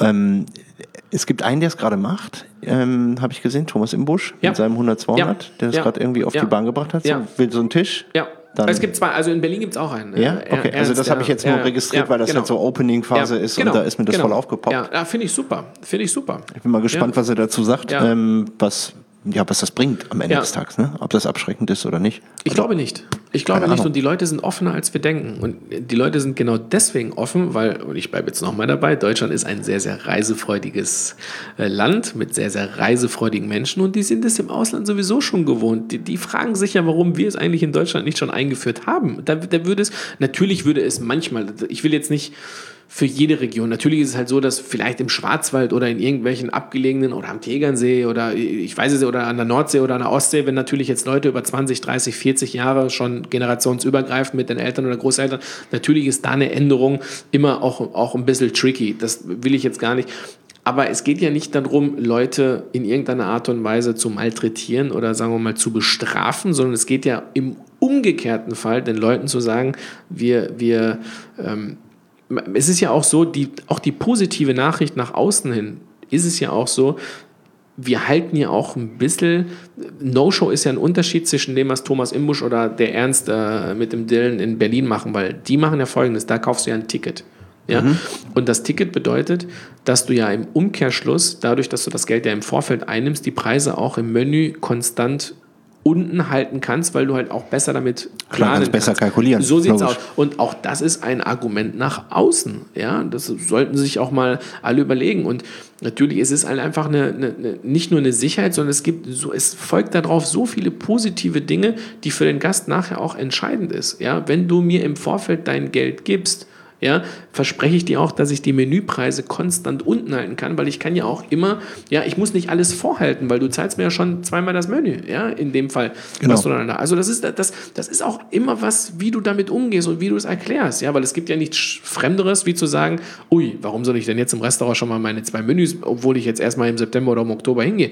Aber wenn das Argument natürlich irgendwo, jetzt hast du es in einer Zeitschrift gelesen oder in einem Magazin und dann redet auf einmal die gesamte Branche davon, ja, dass dir das in irgendeiner, ach, ich, das sind so viele positive Sachen und es geht doch letztendlich nur um Kommunikation. Ja, so wie, ähm, ich habe das manchmal, wenn ich mit ähm, Freunden unterwegs bin, die nicht aus der Gastronomie kommen, das mag es ja auch geben, ich weiß nicht, wie es bei dir ist, ähm, wenn man denen sagt, so hier mal, äh, das Essen kommt und das dauert irgendwie so 20 Ja, ja. Minuten, eine halbe Ja, ja, Stunde und ja, dann ja. so boah, boah, boah. Und dann stellst du es hin und dann sagst du so, pass auf, dass das hier da steht, da haben fünf Leute dran gearbeitet. Da gucken die mich an wie ein Auto, wie ein so wie Auto. fünf Leute, da ist Ja, nur ein Kochen. Ich so, Ja, ja. nein. Also das System der Küche an sich verstehen viele Menschen ja gar nicht, Ja, wie das das stimmt. funktioniert. Das stimmt, ja. Und Wobei- wie viel dahinter steckt. Ja, ne? das stimmt. Wobei, das darf ich nicht, das darf ich nicht, äh, also da habe ich keine großen Probleme damit, weil wenn ich jetzt in Bayreuth sitzen würde, äh, weil ich da Tickets kriege oder keine Ahnung was, oder ich sitze irgendwo in der Oper oder so, dann weiß ich auch nicht, was das für eine harte Arbeit ist für den Dirigenten, das Orchester in irgendeiner Ja, Art und Weise recht. auf die Spur zu bringen. Ich weiß auch nicht, wie hart es ist, wie Bayern München trainiert oder Real Madrid oder ich meine, ich kann jetzt sagen, das ist gut oder ist schlecht, aber was die für ein Leben haben und dass die 24 Stunden da abge dass die ihre Ernährung und bla bla bla, dass sie ja kontrolliert werden, noch und noch und nöcher. Wir entschuldigen das ja immer, weil sie halt mal mit einem schnellen Auto und Millionen verdienen. Also, aber ich weiß jetzt letztendlich nicht, wenn der Jan Frodeno äh, zum dritten Mal jetzt Ironman gewinnt oder zum zweiten Mal, ich weiß jetzt nicht, was der für ein Leben führt. Ich freue mich einfach nur, dass er das macht, aber ich würde niemals hinterfragen, äh, wie er das macht. Und deswegen kann ich auch nachvollziehen, dass Leute, die sich die Finan oder das, die das finanzielle Volumen haben, sich, sagen wir mal, irgendwo ein Abendessen oder überhaupt ein Essen leisten zu können, dass die auch nicht immer und immer wieder wissen müssen, was da auch da passiert. Weil dieses Kathedrale habe, ich möchte, dass die Spaß haben. Und wenn ich dann weiß, dass da 10, 20, 30 Leute hart sehr, sehr hart, dann würde auch vielleicht so ein Stück Spaß Die Frage auch ist so, weggehen. wie viel Spaß äh, Dann ist es dann noch? Ne? Aber, aber das ist ein ganz, ganz schmaler Grad. Aber wie gesagt, ich bin nicht böse. Ich bin böse, wenn Leute respektlos gegenüber anderen sind. Ja, und dass sie dann sagen, das ist nichts, also das, oder das war nichts. Oder ich meine, das sind so Aussagen, damit kann ich wenig anfangen. Aber, recht. aber dass man nachher nicht bis zum äh, hundertprozentigen äh, weiß, wie man das, das, das, wie gesagt, ich- weiß das in, äh, ich bin so fokussiert auf Gastronomie, dass mir leider Gottes, umso älter ich werde, umso mehr fällt es mir so ein bisschen auf. Ich bin so weltfremd in anderen Branchen, nicht aus Respektlosigkeit, sondern weil man sich halt einfach in irgendeiner Art und Weise mal in etwas verbissen hat. Ich könnte stundenlang über Gastronomie unterhalten und habe von so vielen Dingen, die so bestimmt wunderschön sind, 0,0 Ahnung, ähm, was mir wirklich auch sehr, sehr leid tut. Deswegen kann ich anderen Menschen, die in ihrem Leben einfach eine gewisse Attitüde zu 100 Prozent, kann ich denen nicht sagen, nur weil sie nachher mal abends essen gehen, dass sie nicht ganz genau wissen, was da Okay. Also das ist, äh, das muss man immer so ein bisschen äh, die Waage halten. Wenn, ähm, boah, wir haben ja so, so viele Themen hier durchgeballert heute. Ähm, und jetzt gleich schon fast eine Stunde um. Ui. Was ich groß für dich, das ging Upsala, so schnell, mega. Ähm, geht's mir natürlich so, du, im, am, am Schluss hat sich so, finde ich, so ein bisschen ähm, etabliert zu sagen, was, äh, also, ey, ey, warte, warte, warte, warte. Wir haben eine mega wichtige Frage überhaupt gar nicht gestellt, ey. Und die kommt immer am Anfang. Ui. Musik.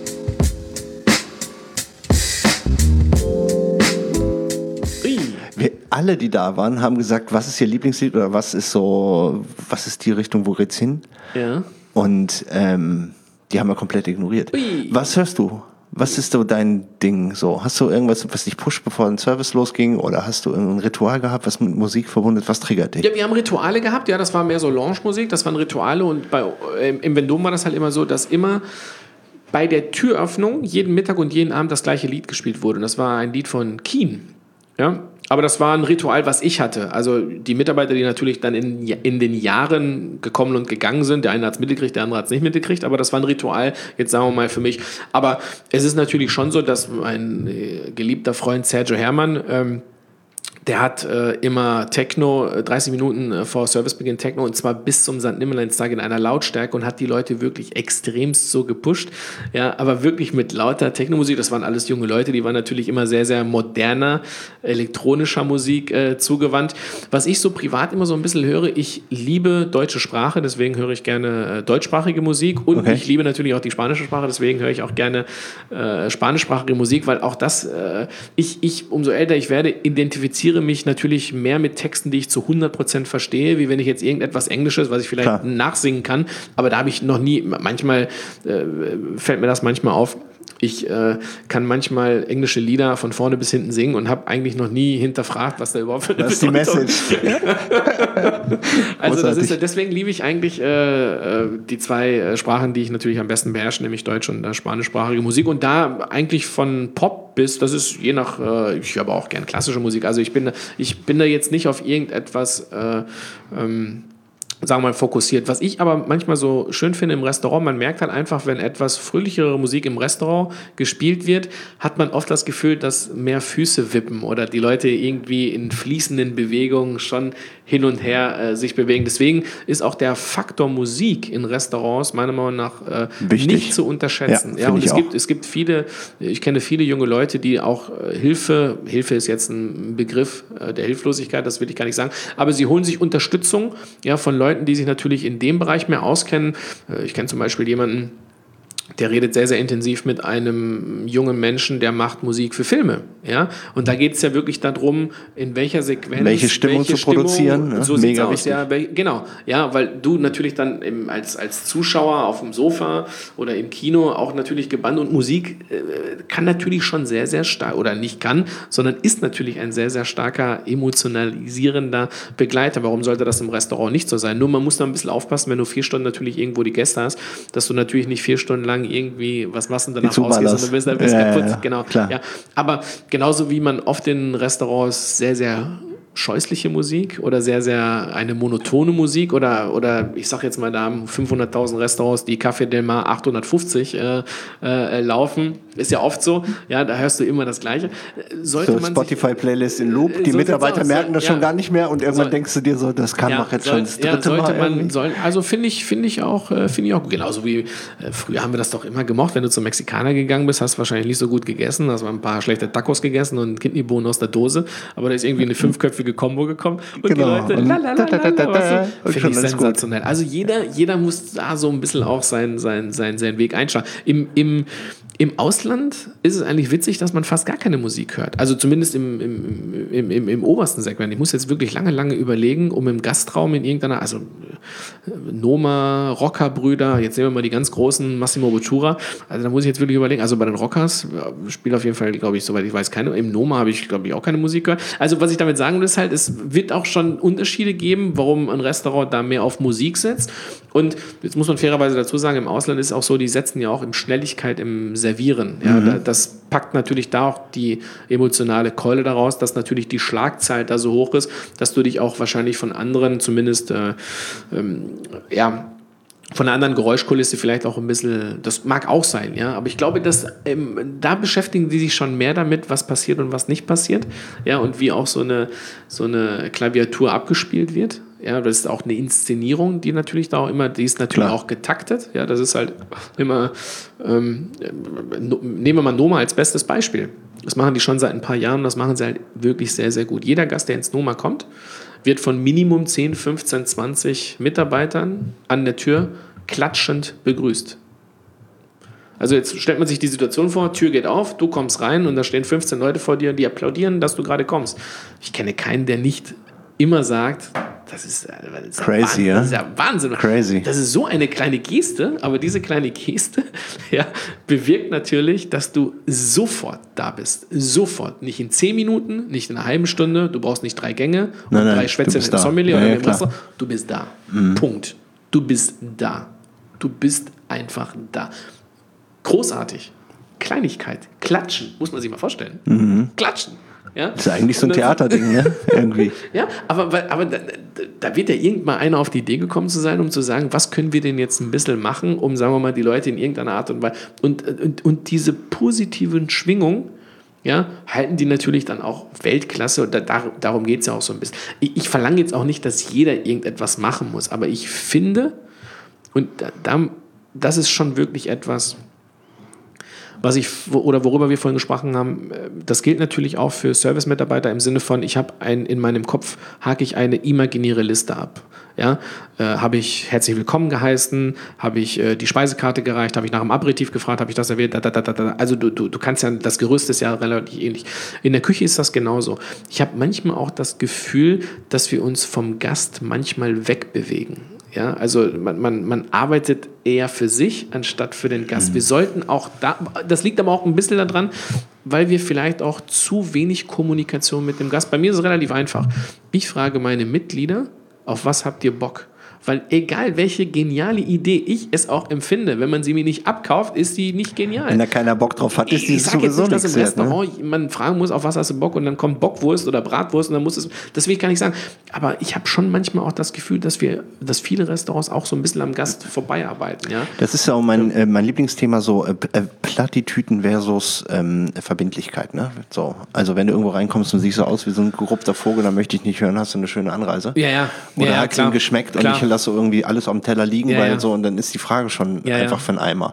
Da muss man halt umschalten und sagen so, okay, warte, hier ist zwar nochmal Liste, aber die klar. muss ich jetzt ignorieren und jetzt ist Plan B, Klar. nämlich mal wirklich fragen, was los ist. aber das können jetzt, wenige. Aber da- das können wenige und das kann ich auch, und da, da, da nehme ich ja immer die äh, Betriebe in die Pflicht, das kann ich vom 20- oder 22-jährigen Mädchen auch nicht verlangen. Aber das ist völlig richtig, was du sagst. Ich kenne, ich kenne, ich habe ja in zwei Betrieben gearbeitet, wo wir Stammgäste über, ich meine, im, im Schwarzwald war das ja Wahnsinn, da sind ja teilweise die Enkel schon mit ihren Großeltern teilweise gekommen. Da siehst du ja knapp, also da siehst du ja drei Generationen.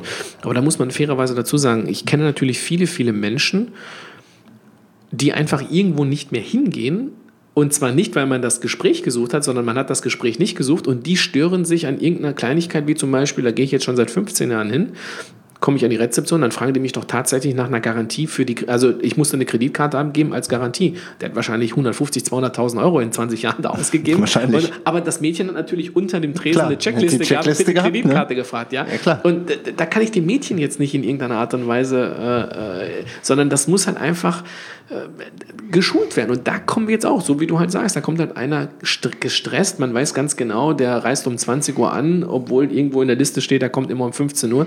Ja, da weißt du ganz genau, dass der irgendwo Da ist im irgendwas Stau stand. schiefgelaufen. Also, ich meine, heutzutage kannst du googeln, wie sieht denn die Stauprognose innerhalb deiner Umgebung aus, wenn du weißt ganz genau, äh, gib ihm irgendein nasses Tuch, lass ihn hinsetzen, schick ihn sofort aufs Zimmer, sag, wir checken dich morgen ein oder keine Ahnung was. Ja, aber, das, aber, aber das sind natürlich Schulungsmaßnahmen, die natürlich von oben geleitet werden müssen. Von Menschen, die Visionen haben, von Menschen, die was erlebt haben. Von, und ich hatte immer eine relativ einfache Prämisse. Wenn ich, wenn ich irgendwo weggegangen bin früher, ich hatte keine Kohle in der Hosentasche. Ja, da muss halt immer, alles das, was ich gespart hatte, habe ich ja irgendwo im, im, im, in einem Restaurant damals schon äh, ausgegeben. Aber wenn ich irgendwo gesessen habe und ich habe einen nicht sehr schönen Abend gehabt, weil man mich arrogant behandelt hat, weil ich natürlich kein guter Umsetzer war, weil man mich liegen gelassen hat oder nicht ernst genommen hat, dann wusste ich ganz genau, warum ich von morgens bis abends versuche, mein Bestes zu geben. Nämlich um meinen Gästen dieses Gefühl, was ich dort Nicht erlebt habe, nicht zu geben, Ja. zu ersparen. Und wenn ich irgendwo ein sensationelles Erlebnis gehabt habe und ich bin mit Gänsehaut und mit feuchten Augen da rausgegangen, wo ich gesagt habe, ich kündige morgen meinen Job, weil ich da anfangen will, dann wusste ich auch, warum ich von morgens bis abends mein Bestes gebe, nämlich genau, um Genau. meinen Gästen dieses Den Gefühl Gap zu schließen. Und das hat was mit positiver oder negativer Energie zu tun. Einfach nur hinzugehen und eine Bestätigung zu suchen, warum man besser ist als die, das bringt dir letztendlich nicht viel. Ja. Na, die Frage ist, was kann ich dran lernen? Also, ne? Was, mit Ja. was gehe ich da raus? Ja, und das ist halt auch oft so ein bisschen bei uns so ein bisschen das Problem, dass natürlich heutzutage, und da würde es auch, wenn wir eine gemeinsame Sprache sprechen würden, glaube ich auch, dass man Menschen mehr dazu begeistern würde, im Sinne von, wisst ihr was, lass uns doch hier die 300 bestellten Lokale, äh, können wir es uns leisten, unsere Mitarbeiter einmal oder zweimal im Jahr irgendwo bei jemand anderen einzuladen und ich zahle dir deine Fixkosten. Ich meine, am Dienstagabend vielleicht bist du ja nicht, weil ich glaube schon, dass es ein eklatanter Unterschied ist, in der Theorie jemandem zu sagen, was er zu tun hat, oder als sitzender Gast zu wissen und das mal zu erleben. Das sind so zwei völlig verschiedene Paar Schuhe. Ja? Und ich glaube, auch das hat auch ein bisschen was mit Schulung zu tun. Und wenn wir dann eine einheitliche Sprache sprechen würden, ja, ein leerer Tisch ist ein leerer Tisch und deine Fixkosten sind deine Fixkosten, dann sagt, normalerweise kostet das Menü 200, mit Getränken 300. Komm, die Weinflasche bringt sogar meine Mitarbeiterin noch mit, weil ich habe noch Sponsorware bei mir im Keller. Wäre es möglich? Du musst auch nicht das Vollprogramm machen. Ich möchte nur, dass sie mal erkennt, wie das so ist. Ja, wie, die würden sich natürlich auch im Feinsten zwieren und die, also auch damit fängt es Es findet ja an. statt. Ich meine, wenn ich jetzt du ja auch, wenn du auf Instagram so guckst, wenn da irgendwelche Köche oder Servicekräfte ja. sind, wie oft geben die ihre private Kohle aus, ja, um bei einem Kollegen irgendwie zwei, drei Sterne essen zu gehen? Mega. Schulungsmaßnahmen, das sind Wahnsinn. sensationell. Müsste man eigentlich äh, Chapeau, Chapeau, der identifiziert Weil sie Interesse an dem Thema haben. So sieht's aus. Ja, und, und die kommen natürlich dann auch voll emotionalisiert wieder zurück und diese Emotionalität musst du irgendwie auch versuchen zu kanalisieren und dann für deine Mannschaft oder in deinem Lokal, in deinem Umfeld, in deiner Region, äh, für deine Gäste das Bestmögliche rauszumachen. Und ich glaube, da haben wir noch einen relativ weiten Weg, was das angeht. Ja gut, das ist ja, ähm, ist ja schon mal gut, dass wir ähm, ein paar Ansätze durchaus hier gehört haben. Also gerade dem mit dem zusammen äh, was anpacken oder einen Pool bilden und daraus einfach, ähm, da kann man bestimmt was draus machen. Gäste. Ja. Was sagst du? Also hier sind auch Gäste, die das hier hören, mhm, definitiv. Ja. Was sagst du einem Gast? Also so ein Tipp, den man dem nicht am Tisch sagen würde. Also wir haben zum Beispiel gehabt so, ähm, mhm. Tipp ist manchmal so ein Thema. Mhm. Ähm, oder äh, was ist bei Missing Performance oder sag die Wahrheit oder so. Mhm. Ne? Nicht TripAdvisor mitteilen, was gut und ja. schlecht läuft, sondern dem, ja. dem Menschen, der vor dir steht, sagen. Ja. Keine Angst davor zu haben. Ja, da gibt es bestimmt eine Million. Ja, also ich glaube, ich glaube auch, dass diese, heutzutage hat man ja, äh, le leider Gottes, das gilt ja für, für alle Menschen. Äh, ich kann mich ja unter Bibi Blocksberg morgen irgendwo einloggen und äh, selbst wenn es, ob das stimmt oder nicht stimmt, ähm, kann man ja immer etwas Negatives machen. Ich glaube schon, dass man immer, wenn etwas wirklich eklatant daneben geht, egal welcher Natur es ist, man auch mal ein oder zwei Nächte drüber schlafen sollte, aber man dann auch schon relativ deutlich kommunizieren sollte, ähm, dass das vielleicht äh, nicht so ganz gut war, weil ich glaube auch, und das erkennen wir auch äh, manchmal nicht, Gäste nehmen manchmal etwas wahr, was nicht so, äh, was nicht so gemeint ist. Und das ist ähm, was ich damit sagen will, ist halt, ein, Gast, der natürlich nachher mit 2-0 Tü irgendwo sitzt, nachts um halb zwölf, nimmt einen Satz eines Mitarbeiters anders wahr. Klar, völlig. also ich finde, und dann immer so generell, was ich aber so ein bisschen unfair finde, und das meine ich wirklich äh, in aller Deutlichkeit, und das kann ich nur jedem Gast mitgeben, was völlig außer Frage steht und auch extremst unfair ist, wenn man in ein Lokal geht, das gilt für alle Bereiche in unserem Leben, wenn man irgendwo hingeht und da ist eine Mannschaft mit 20, 30, 40, 50 Mitarbeitern. Und ein Mitarbeiter hat etwas gemacht, was dir nicht passt, darfst du nicht alle verurteilen dann such die Kommunikation, sag, ob das ein Systemfehler ist, also sag dir zu allen, man ist blöd oder hat es nur der Mitarbeiter gesagt, weil ansonsten gibst du ja auch Menschen nicht die Möglichkeit, in irgendeiner Art und Weise auch Verbesserungsvorschläge zu bekommen und sie dann auch auszumerzen. Aber es kann einfach nicht sein, dass man in irgendein Lokal geht, es passt einem die Nase eines Mitarbeiters nicht, der hat sich in einer einzigen Situation eine Millisekunde im Wort vergriffen oder hat irgendetwas gemacht, was nicht korrekt ist. Kann nur eine und Kleinigkeit dann, sein und, und schon ist over, ne? Das kann manchmal äh, äh, Augenschlag, äh, kann alles kann sein. So einmal an der, in der Nase rumbohren und äh, am Ohr. Ich meine nicht, dass ich das gut finde, aber man darf dafür dann nicht das gesamte Unternehmen in Frage stellen. Das ist einfach absolut unfair. Das ist auch nicht loyal, das ist auch nicht ehrlich. Das hat auch meiner Meinung nach auch nichts mit einem guten Gast zu tun. Ja? Und nur zu sagen, ich bezahle und dann verlange ich Perfektion, so einfach ist es dann letztendlich auch nicht, weil es kann nicht sein, dass ich jetzt, sagen wir mal, nur weil ich einmal eine Karte für irgendein Spitzenfußballspiel kaufe, verlange ich, dass die 5-0 gewinnen müssen. Ich meine, wenn ich Pech habe, verliert meine Mannschaft. Also kann durchaus das ist, passieren. Das ist, das, ist, das ist unfair. Ich finde das auch extremst unfair. Und da würde ich mir manchmal auch ein bisschen mehr Gelassenheit und ein bisschen mehr äh, Ehrlichkeit auch von den Gästen wünschen. Und ich würde sie mir auch wünschen, das Gefühl, was ich ja jetzt habe, weil ich höre das ja oft ich habe jetzt das große, große Glück, in meinem Unternehmen zum Beispiel in der gesamten Bundesrepublik viele, äh, heute, heute bin ich hier, ich bin äh, übermorgen in Stuttgart, danach bin ich in Hamburg, natürlich äh, lernst du, aber die Leute, die mir sagen, ich gehe in dieses Restaurant, gehe ich nicht mehr hin, ja, warum denn nicht mehr? Du bist doch früher hingegangen, ja, die haben keine à la carte Karte mehr, die servieren nur noch ein Sechs-Gang-Menü und ich möchte einfach am Abend nicht mehr so essen. Ich würde mir da auch viel öfter eine Kommunikation zwischen Gastronom und Gast wünschen, weil der Gastronom ich kann das absolut nachvollziehen, dass man sagt, hör mal zu, ich, ich muss das machen, weil ich kann nicht mehr alle Ware, das ist zu teuer und hier und da. Aber der Gast will vielleicht nur von dir hören, ich brauche halt einfach 150 Euro pro Person. Genau. Ja, dann, dann mache ich dir, das. ich will Kein zwei Problem. Gänge, aber dann nehme ich halt eine Flasche Wein, die vielleicht ein paar Euro mehr kostet. Aber das ist doch auch Hm. in einer Kommunikationsphase ja das, was ich doch auch eigentlich letztendlich verlange. Weil ich kenne viele Menschen, die einfach nicht mehr so viel essen möchten, aber dafür trinken sie drei Flaschen Wein, was der andere nicht. Also ich meine, da gibt's doch, also da würde ich mir auch manchmal oder öfter äh, mehr Ehrlichkeit wünschen im Sinne von, hört mal mal zu, ähm, wir müssen jetzt einfach umstellen aus dem und dem Grund und das tut uns wirklich extrem leid, wir wollen keinen verlieren. Was können wir machen, äh, damit ihr weiterhin äh, unsere Gäste bleibt? Ja, weil, wie, wie gesagt, manchmal äh, fällt uns das manchmal auch gar nicht, ich muss mich da auch jeden Tag hinterfragen. Ja, das gilt ja für mich genauso wie, wie für alle anderen Unternehmen auch. Ich muss mich auch immer hinterfragen, was ist gut für, wie, wie kann ich meine Mitglieder zufriedener machen, wie kann ich sie glücklicher machen, welche Events müssen wir anbieten, damit sie auch irgendwo einen schönen Abend haben. Und ich glaube, und da muss man einfach fairerweise dazu sagen, da setze ich auch immer und immer mehr drauf. Gästen ist oft Perfektion auf Teller und vernünftig einsetzen und die richtige Temperatur beim Wein zu haben, nicht so wichtig wie emotionalisierten Gesprächspartner und vor allen Dingen emotionale Menschen. Richtig. Und, und, das ist vielleicht auch noch der Schlusspunkt jetzt. Ich finde, und ich bin, ich bin den, ich gucke zum Beispiel kaum Fernsehen. Aber bei allen Leuten, die ja immer über die Tims und über die Steffens und über die Franks schimpfen, wenn wir das Medium Fernsehen oder wenn zumindest das Medium Fernsehen Köche nicht vor 10, 15 Jahren dahingestellt hätten, wo sie heute stellen, hätte die Branche in der Küche weitaus größere Probleme, wie Klar. die, die wir heute zu haben. Da müssen wir eigentlich dankbar sein, ja, dass vielleicht die Köche, die heute im Fernsehen sind, vielleicht nicht unbedingt unsere Spitze repräsentieren, wie zum Beispiel andere Länder. Das können wir jetzt nicht den Köchen in die Schuhe stecken, sondern müssen sich natürlich auch alle anderen hinterfragen, warum du dann jetzt auch nicht ins Fernsehen gehst. Vielleicht kannst du nicht gut reden, vielleicht siehst du, also das ist ja auch wieder, aber da, da sind wir jetzt auch wieder in, in Deutschland, dass wir natürlich die Leute reden, dass wir sagen, okay, das sind nicht unsere Spitze, die, die repräsentieren nicht die Spitze unseres Berufes.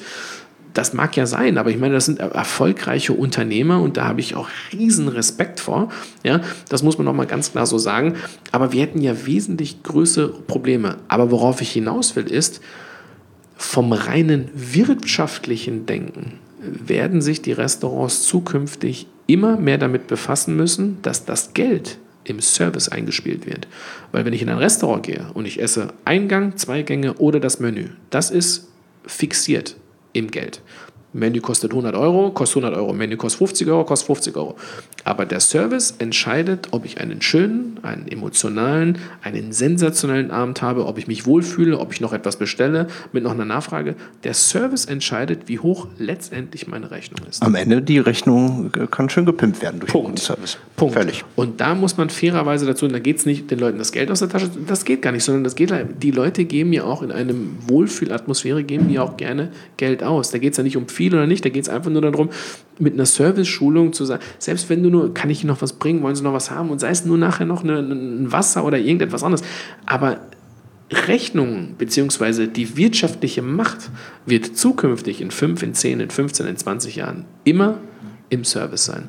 Und da, da geht es nicht darum, den einen oder anderen auszuspielen. Das ist ja völliger Schwachsinn. Aber, und ich gebe dir recht mit dem, was du am Anfang gesagt hast, bei, einem ein, bei dem ersten Besuch, nehmen wir mal wirklich im oberen Segment, bei dem aller, allerersten Besuch pilgern die Leute zu 95 Prozent wegen dem Koch, respektive wegen der Küche hin.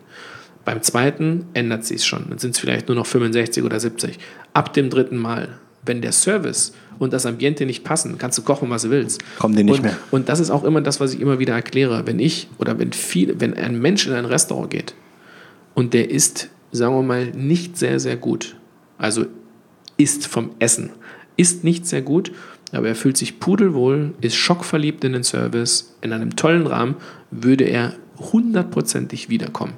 Aber wenn ein Mensch sensationell, einmalig, einzigartig, außergewöhnlich ist und er wird beleidigt oder herablassend oder herab äh, von oben arrogant behandelt, der geht dann nie wieder hin, weil er so gut mehr. kannst du Gibt gar nicht nicht. Und das erklärt eigentlich quasi, wohin es auch zukünftig im Service hingeht. Natürlich, wir, wir suchen halt solche Gastgeber.